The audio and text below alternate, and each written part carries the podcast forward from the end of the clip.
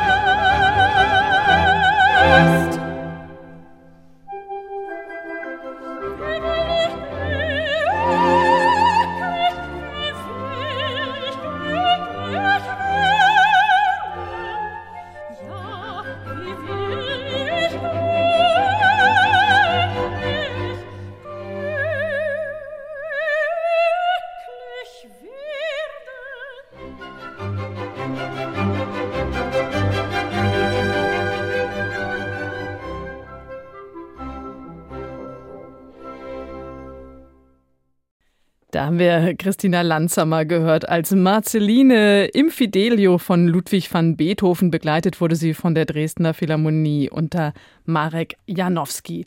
Morgen und übermorgen sind Christina Lanzamer in den Eröffnungskonzerten des Schleswig-Holstein Musikfestivals in Lübeck, den Elias von Mendelssohn. Wir übertragen live am Sonntag ab 19 Uhr und die Bühne wird voll. Dabei sind nämlich das NDR Elbphilharmonieorchester, das NDR Vokalensemble, der WDR Rundfunkchor, natürlich auch weitere Solisten. Die Leitung hat Ellen Gilbert und Christina, du kommst jetzt gerade aus der Probe. Wie war es? Wie hast du es erlebt? Es war einfach wieder wunderbar. Es ist ja nicht das erste Mal für mich, dass ich aufs Elbphilharmonieorchester treffe. Da besteht ja schon, sage ich mal, eine längere Beziehung. Und es ist auch nicht das erste Mal, dass ich mit Alan Gilbert zusammenarbeite. Wir haben uns in New York zum ersten Mal tatsächlich getroffen und seitdem viel miteinander gearbeitet. Die Energie, die einfach im Raum lag, gepaart mit diesem dramatischen Stück, das katapultiert einen in den ersten Takten natürlich schon mal in den Himmel. Das, das finde ich unglaublich. Und äh, das war auch das, was ich erhofft, aber auch erwartet hatte, nachdem ich das Orchester ja kenne, dass da fulminant aufgespielt wird. Und es hat einfach wahnsinnig viel Spaß gemacht. Heute schon. Ja, es ist erstaunlich, dass du schon in der Probe diese Energie spürst. Denn ich glaube, so selbstverständlich ist das nicht, dass einem das in der Probe schon gelingt, dass man so eine Energie gemeinsam entfachen kann, die es dann natürlich im Konzert auch braucht. Ja, diese Energie, die entwickelt sich ja in der Regel. Und äh, ich habe so die Erfahrung gemacht, die entwickelt sich natürlich unterschiedlich, abhängig von den Stücken, die man so zu interpretieren hat. Jetzt ist der Elias ein Stück, mit dem ich würde jetzt einfach mal behaupten, mit dem jeder schon mal früher oder später in Verbindung kam. Und der ist einfach so genial komponiert, dass es einen nur mitreißen kann. Also diese ganze Geschichte, die da erzählt wird und äh, wie es hoch und runter geht. Und ich habe immer das Gefühl, so als Sänger oder Sängerin, kann man sich da wirklich mit aller Dramatik hineinwerfen. Man muss nicht, manchmal muss man ja so distanziert erzählen einfach oder so. Aber da ist es einfach, man kann wirklich allen Werf nehmen und expressiv sein. Wunderbar. Wie schreibt denn Felix Mendelssohn Bartholdy für die Stimme? Ich habe so das Gefühl, was jetzt meine Stimme betrifft, das, das ist mir wie in die Kehle geschrieben eigentlich. Also es ist wahnsinnig angenehm, es ist sehr clever konstruiert. Die Extreme sind wunderbar ausgelotet, so dass sie einfach auch funktionieren können. Und vom Orchestersatz her, also wenn, wenn der Sopran in die Tiefe geht beispielsweise, das bedeutet ja für mich an der Energie dranbleiben, weil wenn man in die Tiefe geht, wird man leiser.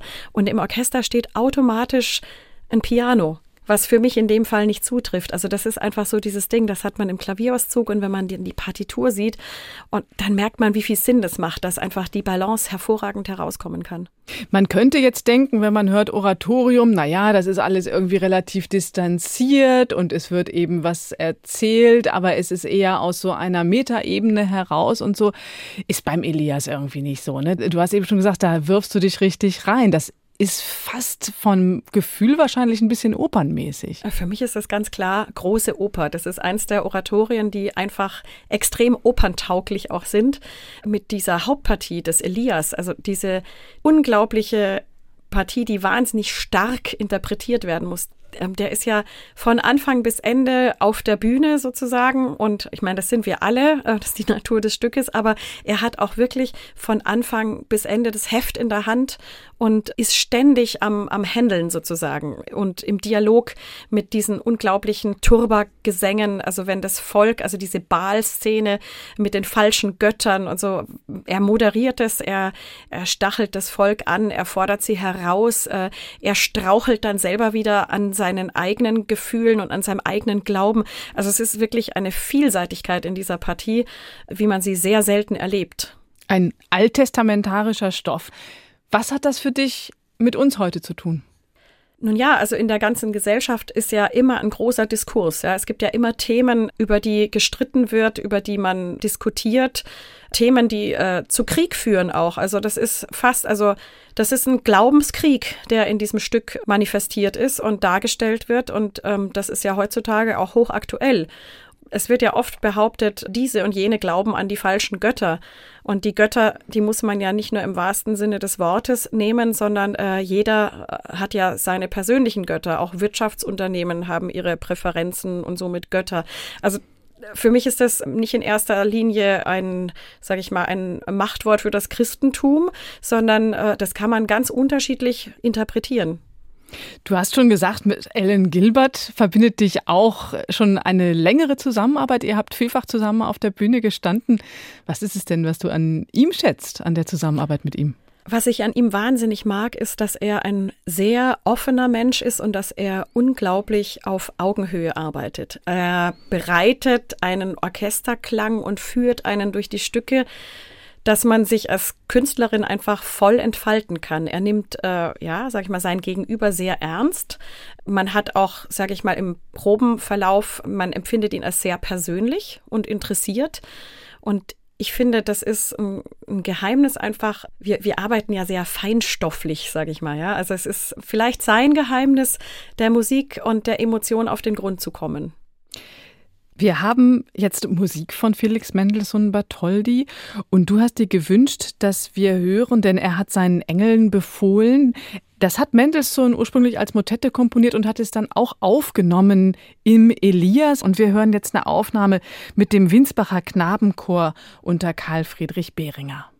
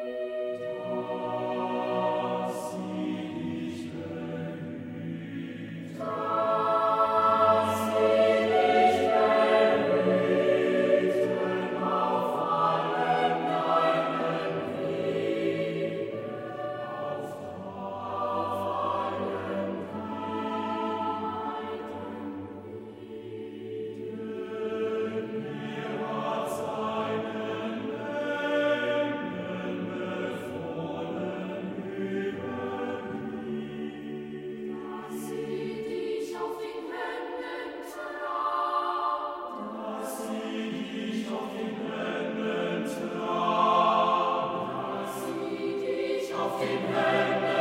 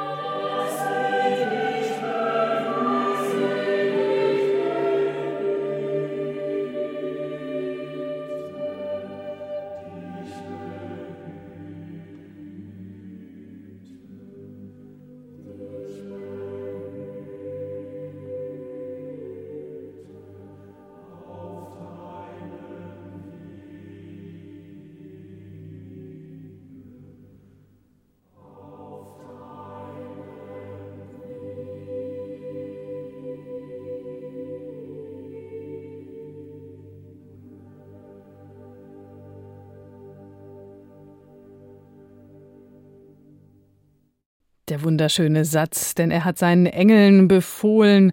Von Felix Mendelssohn Bartholdy. Karl Friedrich Behringer leitete den Wiensbacher Knabenchor und das war ein Wunsch von der Sopranistin Christina Lanzhammer, die zu Gast ist hier bei uns in NDR Kultur à la carte. Morgen und übermorgen wird sie den Elias singen zur Eröffnung des Schleswig-Holstein Musikfestivals in Lübeck. Und den Elias, Christina, den hast du eben auch schon unter anderem mit dem Winsbacher Knabenchor gemacht. Deswegen hast du auch gesagt, Mensch, wenn ihr eine Aufnahme von denen habt, dann fändest du das ganz schön.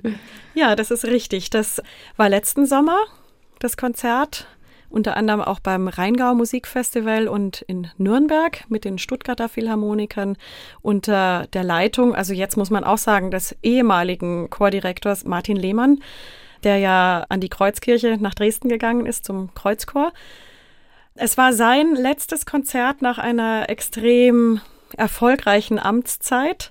Und es war auch das letzte Konzert im Schuljahr sozusagen. Und es war so ungefähr das bewegendste Konzert überhaupt, das ich erlebt habe in dem Zusammenhang. Es war unglaublich. Ja, woran lag das, dass das so bewegend war? Also es ist so, dass bei den Winsbachern immer der Abiturjahrgang, also da verlassen die jungen Männer dann den Chor und die Schule. Und in diesem letzten Konzert ist es so, dass jeder Einzelne eine Rose überreicht bekommt und dann aus dem Konzertsaal rausgeht ins Leben alleine. Ja, jeder nacheinander. einzelne nacheinander kriegen sie diese Rose überreicht und äh, schreiten ja vor versammelter Mannschaft aus diesem Konzertsaal. Das ist unglaublich bewegend. Dann kommt hinzu, dass also der älteste dem jüngsten Mitglied im Chor die Partitur überreicht, also die ganze Tradition, die ganze Musik überreicht. Das mhm. ist unglaublich bewegend. Und in dem Fall kam noch dazu, dass es eben Martins letztes Konzert war. Also man lag sich wirklich weinend in den Armen. Und wenn man irgendwie denkt, ähm, damit habe ich ja nichts zu tun, ich bin ja hier als Solistin engagiert. ich muss sagen, meine Kollegin äh, Lioba Braun äh, und ich, wir haben Rotz und Wasser geheult ob dieser Situation und das nach einem phänomenalen Elias ähm, mit dieser Energie. Das war unglaublich. Hast du selber denn eigentlich auch Chorerfahrung? Absolut. Ich bin ja ähm, eine alte Chornudel sozusagen. ja, ich bin natürlich im Kinderchor aufgewachsen. Es fing schon mit vier Jahren im Kindergarten an. Da habe ich schon meine erste Heilige Maria beim Krippenspiel gesungen. und äh, das hat sich so fortgesetzt. Also ich komme ja aus einer ähm, keine Profifamilie, was die Musik betrifft, aber aus einer sehr musikalischen Familie. Und da war Singen immer schon an der Tagesordnung. Und ich war in allen Schulchören zugegen mit Freude und dann im Kirchenchor auch. Dann fingen die Oratorienchöre an, Philharmonischer Chor München, Extrachor der Bayerischen Staatsoper, fünf Jahre während des Studiums beim Chor des Bayerischen Rundfunks. Ja, da habe ich wahnsinnig viel gelernt ähm, und habe äh, wahnsinnig äh, viel inklusive Seele gesungen. Also ich war mit Begeisterung dabei und sehne mich in gewissen Chormomenten immer noch Teil davon zu sein. Das kann ich mir vorstellen, denn gerade bei so Werken wie dem Elias, da ist ja auch die Chorpartie wirklich toll. Und dann das so mitzufühlen, singst du dann innerlich auch die Chöre mit? Absolut. Und in der Probe, da singe ich dann auch mal tatsächlich mit. Aber es war für dich dann trotzdem klar, Chor wird nicht dein Weg sein, sondern du gehst den solistischen Weg. Das war lange nicht klar. Also Chor, ähm, eine Stelle im Bayerischen Rundfunkchor, das war eigentlich mein Ziel. Und da wäre ich auch äh, glücklich und zufrieden gewesen. Und äh, ich darf mich glücklich schätzen, immer noch die Green Card für den Chor zu haben. Wir haben eine sehr innige Beziehung und die freuen sich auch immer, wenn ich dann als Solistin wiederkomme. Also das ist was Wunderbares, wenn man so willkommen geheißen wird. Es hat sich dann anders ergeben. Ich hatte dann nochmal, sage ich mal, ähm, einen weiteren Einfluss von einer, also ich habe ja zwei Traumlehrerinnen, die Angelika Vogel und dann später die Dunja Vesovic und äh, das hat sich herrlich ergänzt und mit Dunja Vesovic bin ich wirklich dann in diesen solistischen Ton gerutscht und durfte dann etliche Erfolge auch in Wettbewerben feiern. Bin dann meiner Agentin begegnet und habe mich dann da auch äh, bewähren können weil das ist ja immer auch so, wenn man eine sehr gute Agentur hat, dann ist es einfach, sehr gute Jobs zu kriegen. Interessant ist dann das Wiederengagement. Man muss sich bei den Veranstaltern beweisen, man muss, äh, man muss zeigen, ich kann das und äh, man will mich hören. Ich habe was zu sagen. Und ja, so kam das dann zum Solo. Und da habe ich mich so nach und nach, sage ich mal, reingearbeitet und mit liebevoller Unterstützung auch von meiner Agentin, die, die mich, sage ich mal, sehr äh, sehr, sehr gut aufgebaut hat, was ja auch nicht Alltag ist in unserem Geschäft. Dein Spektrum ist enorm breit und wir haben dich am Anfang ja mit Beethoven gehört. Jetzt hören wir dich mit Benjamin Britten und zwar aus den Quatre Chansons Françaises L'Enfance und da wirst du begleitet vom Sinfonieorchester Basel unter Ivar Bolton. Wir hören das erstmal und dann sprechen wir drüber.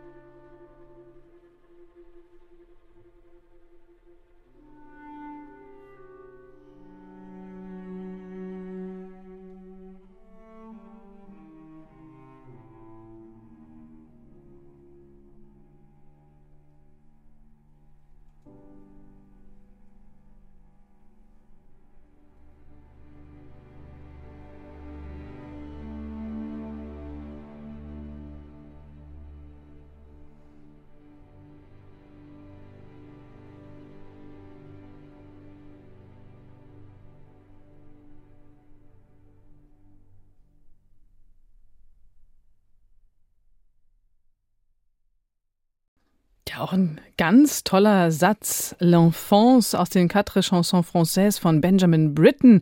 Christina Lanzhammer mit dem Sinfonieorchester Basel unter Ivar Bolton. L'Enfance, die Kindheit. Christina, warum hast du das ausgewählt?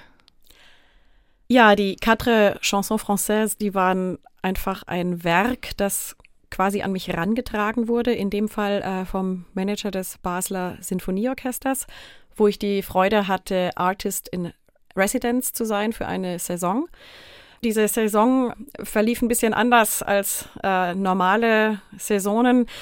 Es hat quasi diese Residency mitten in Corona getroffen. Mhm. Nichtsdestotrotz äh, hat sich das Orchester große Mühe gegeben, einerseits den Spielbetrieb äh, um jeden Preis aufrechtzuerhalten und andererseits Artist in Residence gut zu beschäftigen. Und dieses Werk ist für mich auch, äh, ich hatte vorher schon mal die Stimmentwicklung erwähnt, ist auch ein Werk davon.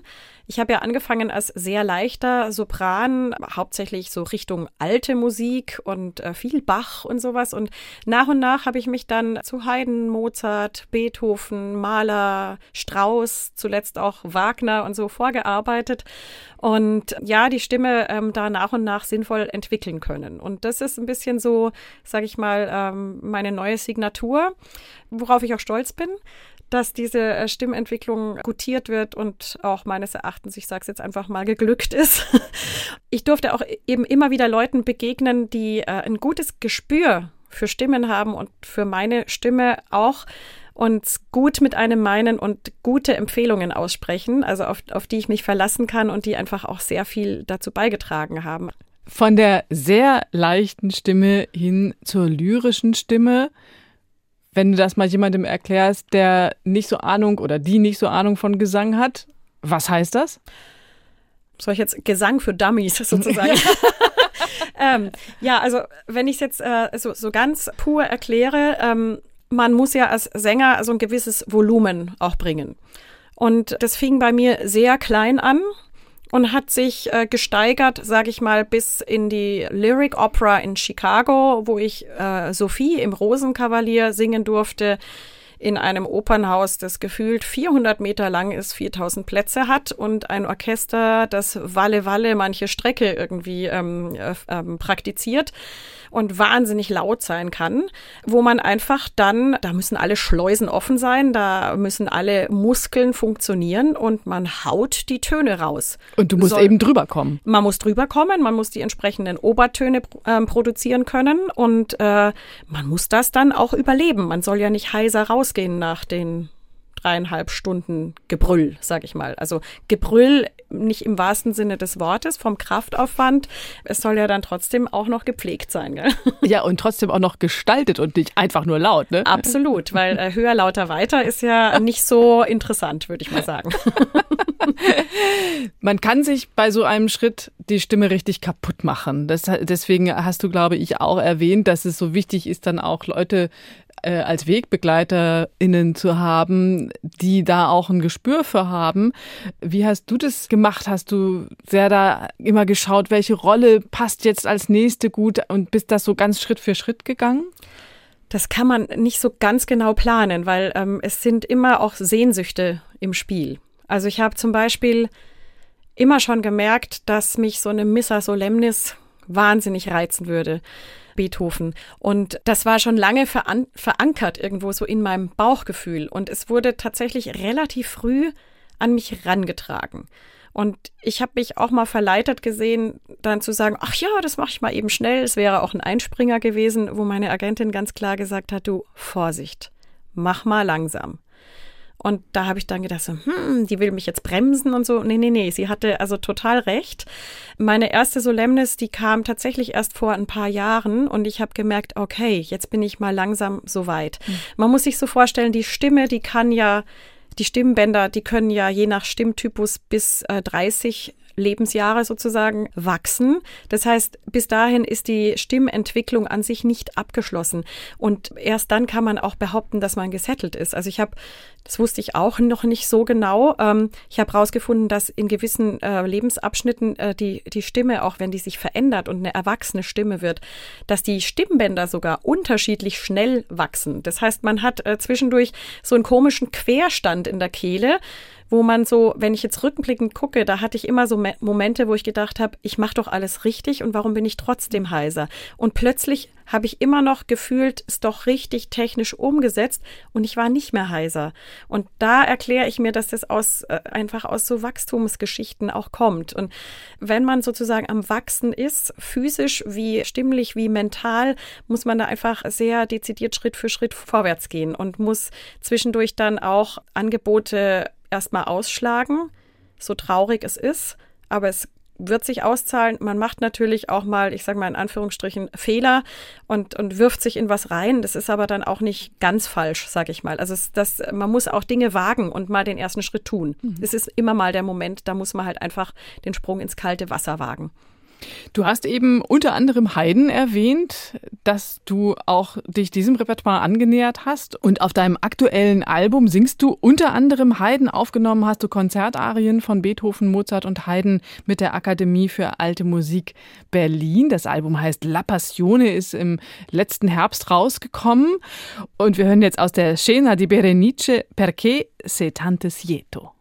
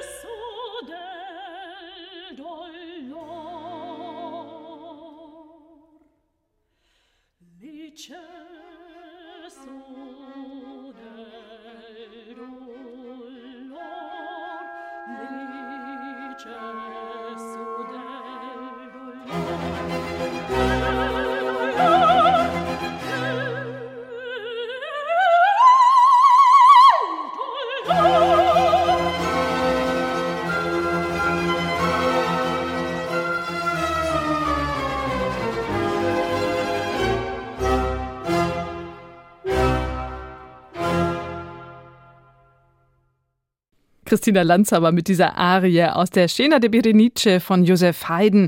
Begleitet wurde sie von der Akademie für Alte Musik Berlin unter Bernhard Fork. Und zu hören ist das auf dem aktuellen Album von Christina Lanzhammer, La Passione. NDR Kultur à la carte. Christina, das ist wirklich so ein Repertoire jetzt gerade. Es passt wie so ein Handschuh, das Ganze für dich. Ja, vielen Dank. ja, es ist wirklich Repertoire. Ähm, das hätte ich vor ein paar Jahren in der Form so nicht singen können. Wenn man zum Beispiel vergleicht, was beim gleichen Komponisten, also bei, bei Haydn zum Beispiel in seiner Schöpfung oder in den Jahreszeiten gefordert ist, da ist äh, wesentlich schlankere Linienführung angezeigt und das sind einfach die dramatischeren Partien, die jetzt kommen. Deswegen bin ich natürlich kein dramatischer Sopran, da bin ich weit von entfernt. Aber ich sag mal, ähm, ich bin jetzt nicht mehr ganz leicht lyrisch, sondern wirklich zu einer lyrischen Stimme herangereift. Und da bin ich dankbar, wenn ich dann solches Repertoire auch in die Kehle bekomme.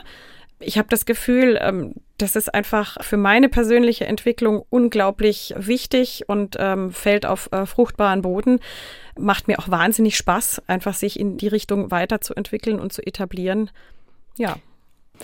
Dieses Jahr von dem Album La Passione, was du mit der Akademie für alte Musik aufgenommen hast. Und du hast mit denen auch schon was Neues in der Pipeline. Ja, wir haben uns an Telemann rangewagt. Also Telemann ist ja einer der Kernkomponisten, sage ich mal, der Akademie für alte Musik. Und äh, wir haben zusammen die Ino-Kantate aufgenommen.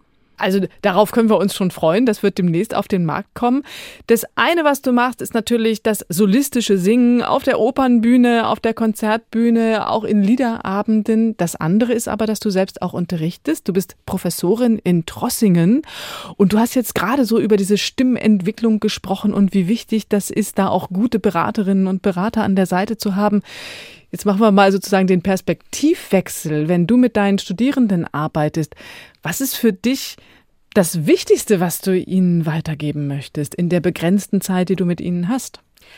Das Wichtigste ist eigentlich, ähm, also ich möchte gerne weitergeben, was ich selber über die letzten Jahre gelernt habe als Sängerin, wo ich gemerkt habe, als junge Sängerin, das war für mich wichtig, also die Erfahrungen, die ich gemacht habe, ich möchte so viel äh, wie möglich Berufsalltag weitergeben und äh, in dem Zusammenhang so viel wie möglich fundiert technisch ausbilden, dass die jungen Leute eine gesunde technische Ausbildung haben und sich dann auf dieser Basis ausdrucksmäßig richtig entwickeln können. Ich möchte auch, dass wirklich jeder seine ureigenste Stimme findet in diesem Prozess und äh, wirklich zu einer Individualität kommt, stimmlich, künstlerisch, persönlich. Das ist ja eine umfassende Ausbildung.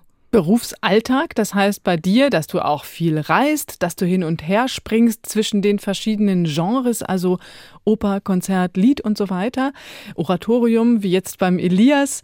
Auch das braucht ja Kniffe, Tricks, wie man damit umgeht. Es kann auch sein, dass es dir mal nicht gut geht, dass du auch persönlich mal belastet bist oder sowas. Was kannst du da deinen Studierenden sagen? Wie kriegt man es hin, dann am Abend auf den Punkt zu sein? Ja, da kann man Bücher darüber schreiben.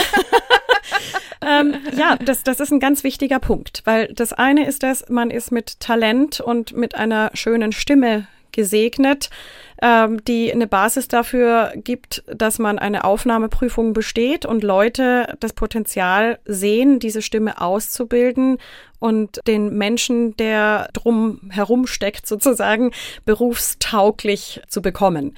Äh, und man muss eben bedenken, der Sängerberuf, das ist nicht immer nur die Met in New York, sondern äh, der ist wahnsinnig vielseitig, wirklich also von der Musikschule über Chöre, über ähm, freiberufliche Karrieren auf den unterschiedlichen unterschiedlichsten Niveaus äh, bis hin zur Met eben. Das muss man bedenken bei einer Ausbildung. Also wenn man auswählt, dann ähm, sieht man prinzipiell erstmal das mögliche Potenzial und versucht ein bisschen was von der Persönlichkeit der Leute mitzubekommen. Also wir handhaben das gerne so, dass wir uns auch gerne ein bisschen unterhalten äh, mit, mit diesen jungen Menschen, die sich in unsere Hände einfach auch begeben wollen. Wenn du das Gefühl hast, da ist jemand, der vielleicht sich selber einfach falsch einschätzt und du siehst nicht so richtig, wohin das gehen kann. Wie richtig findest du es zu sagen, weißt du was, in meiner Wahrnehmung ist das nicht dein Weg? Oder ist es dann doch so, dass, dass du dir sagst, als Lehrende, naja, das muss die Person selber rausfinden. Dann muss sie eben erstmal diesen Weg gehen und dann schauen, was passiert. Ja, das ist tatsächlich äh, ein ganz heikles Thema, weil es eben extrem persönlich ist. Wir sind in der Situation, dass wir eins zu eins ausbilden. Das heißt, wir haben tatsächlich, äh, sage ich mal, eine sehr enge Beziehung zu jedem Einzelnen von unseren Studierenden und ähm, wir müssen eben auch sehr individuell angepasst ausbilden. Und das ist immer eine Gratwanderung. Dazu finde ich es als erste Voraussetzung wahnsinnig wichtig, dass man es schafft, äh, sich gegenseitig zu vertrauen. Und ich sage ganz bewusst gegenseitig. Das ist immer immer ein Dialog, der geführt wird mit, äh, mit dem Menschen. Also es ist für mich sehr wichtig, auf Augenhöhe zu unterrichten, aber auch zu merken, dass der Student oder die Studentin, dass sie mir vertrauen, weil im Singen vieles ein Prozess ist. Viele Dinge lernt man nicht sofort. Ähm, ich sage immer, Spagat lernst du auch nicht morgen. Ja, also das, es gibt manche Leute, die extrem flexibel sind. Ich kann ihn heute noch nicht. Ja, ähm, das oder oder wenn man einen Marathon laufen will, dann fängt man auch mit Loggerjoggen um den Block an. Ja, und und läuft nicht sofort irgendwie die über 40 Kilometer. Das ähm, das ist manchmal so ein Bild, was nachvollziehbarer ist als warum äh, vibriert meine Stimme noch nicht und und warum denke ich, es ist zu weit weit hinten im Hals und warum werde ich müde und so. Das ist alles, Singen ist ein Hochleistungssport und man muss viel Muskulatur beanspruchen, um sage ich mal, in den goldenen Moment zu kommen, dass die Stimme erklingt, ohne dass der Kehlkopf berührt wird. Ich sage immer, unsere Kehle ist das Gold, das fassen wir gar nicht an. Wir müssen einfach so drumherum arbeiten, dass, dass die Stimme fliegen kann, äh, sich frei entfalten kann und dass dass die Muskeln so funktionieren, dass es dann sich wie ein leichter Ritt anfühlt, ja.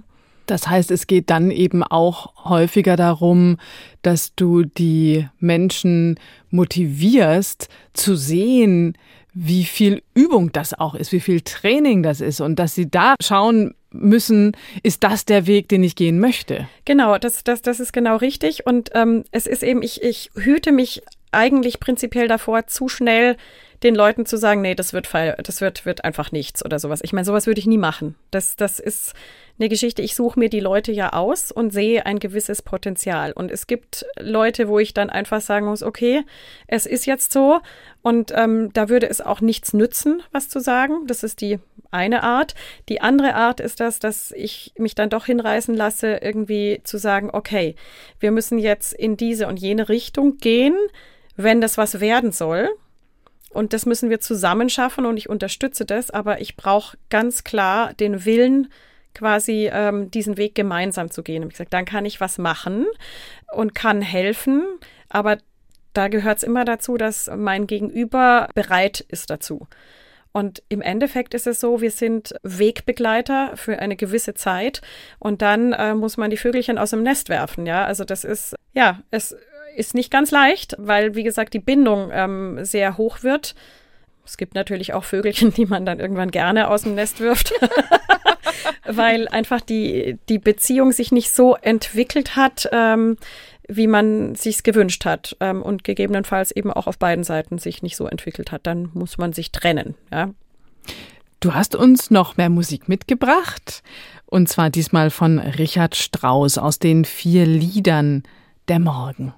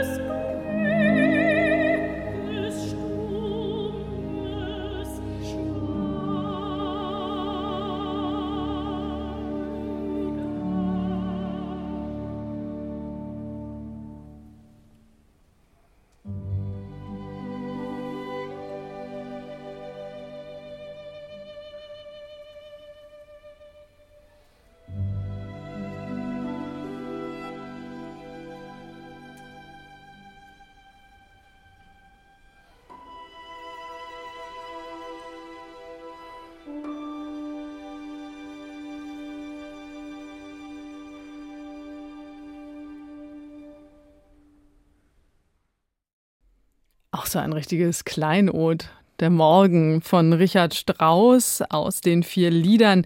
Christina Lanzhammer hier mit dem Sinfonieorchester Basel unter Ivar Bolton. Apropos Morgen. Wie ist denn das für dich, Christina? Ist deine Stimme morgens immer schon direkt da? Singst du schon, ich sag's jetzt mal ganz plakativ unter der Dusche morgens oder brauchst erstmal eine Anlaufphase?